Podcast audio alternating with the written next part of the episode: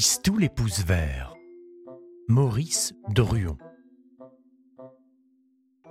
Chapitre 19 Où Tistou fait une dernière découverte. Les histoires ne s'arrêtent jamais où l'on croit. Vous pensiez peut-être que tout était dit. Vous pensiez sans doute connaître bien Tistou. Sachez que l'on ne connaît jamais personne complètement. Nos meilleurs amis nous réservent toujours des surprises. Certes, Tistou ne faisait plus mystère de ses pouces verts. Au contraire, on en parlait beaucoup, et Tistou était devenu un enfant célèbre, non seulement à Mirepoil, mais dans le monde entier. L'usine marchait à merveille. Les neuf cheminées étaient couvertes jusqu'au sommet de verdures et de fleurs éclatantes, les ateliers embaumaient les parfums les plus rares. On fabriquait des tapis de fleurs pour décorer les appartements et des tentures de fleurs pour remplacer aux murs la crétonne et le papier peint. Les jardins étaient expédiés par wagons entiers. Monsieur Père avait même reçu une commande de cache gratte-ciel parce que les gens qui vivaient dans ces maisons-là étaient souvent, disait-on, pris d'une sorte de fièvre qui les poussait à se jeter par la fenêtre du cent trentième étage. À vivre si loin de la terre, forcément, ils ne devaient pas se sentir à leur aise, et l'on pensait que des fleurs leur feraient passer ce vertige. Moustache était devenu grand conseiller des cultures. Tistou ne cessait de perfectionner son art. Maintenant, il inventait des fleurs. Il était parvenu à créer la rose bleue dont chaque pétale était comme un morceau de ciel, et il avait mis au point deux nouvelles variétés de soleil, le soleil levant, couleur d'aurore, et le soleil couchant, d'un beau pourpre cuivré. Lorsqu'il avait fini, il allait jouer dans le jardin avec la petite fille guérie. Gymnastique ne mangeait plus que du trèfle blanc. Alors, tu es content maintenant? dit un jour le poney gymnastique à Tistou. Oh oui, très content répondit Tistou. Tu ne t'ennuies pas Pas du tout Tu n'as pas envie de nous quitter, tu vas rester avec nous.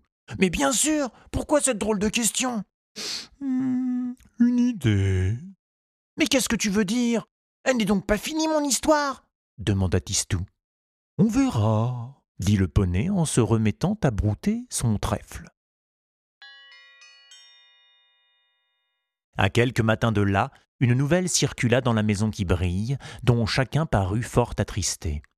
Le jardinier Moustache ne s'était pas réveillé. Moustache a décidé de se reposer pour toujours, expliqua Madame Mère à Tistou. Je peux aller le voir dormir? Non, non, tu ne peux plus le voir. Il est parti pour un long, long voyage dont il ne reviendra jamais. Tistou ne comprenait pas très bien. On ne voyage pas les yeux fermés, pensa-t-il. S'il dort, il aurait pu me, me dire bonsoir, et, et s'il est parti, il aurait pu me dire au revoir. Ce n'est pas clair tout cela. On me cache quelque chose. Il alla interroger la cuisinière Amélie. Ce pauvre moustache est au ciel. Il est plus heureux que nous à présent, dit Amélie. Mais s'il est heureux, pourquoi dire qu'il est pauvre? Et s'il est pauvre, comment peut-il être heureux? se demanda Tistou. Carolus avait encore une autre opinion. D'après lui, Moustache était sous terre, au cimetière.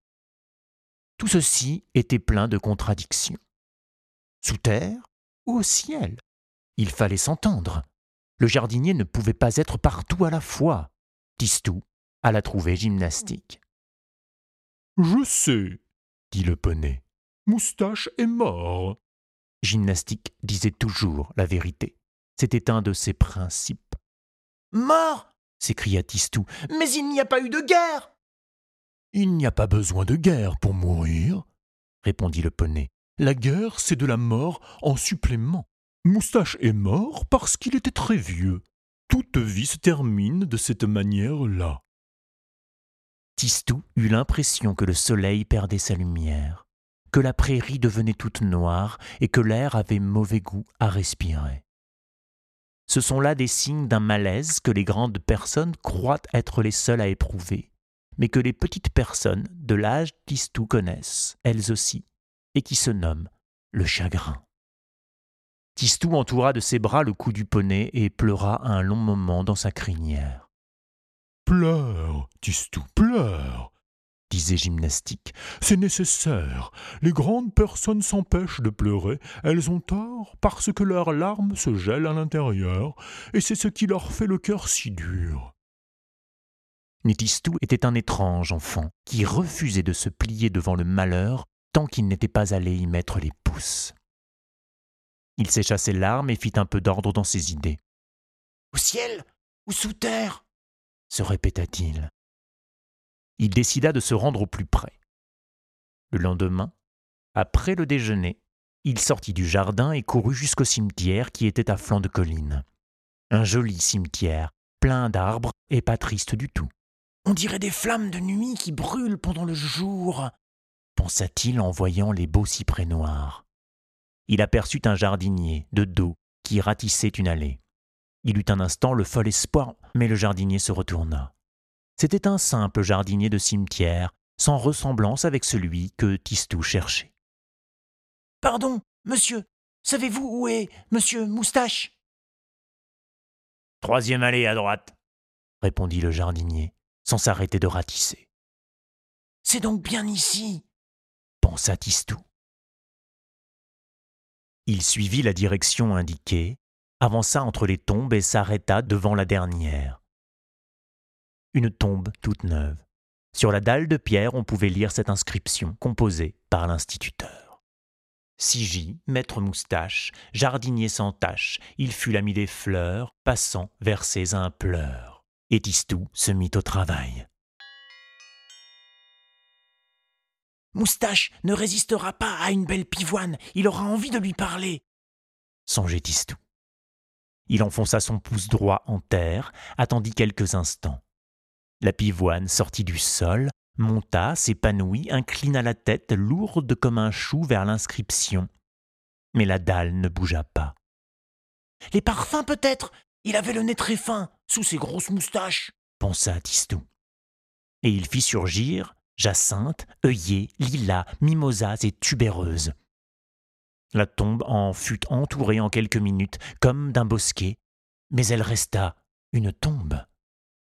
Et une fleur qu'il n'aurait pas connue, se dit encore Tistou. Même si l'on est fatigué, la curiosité, ça réveille.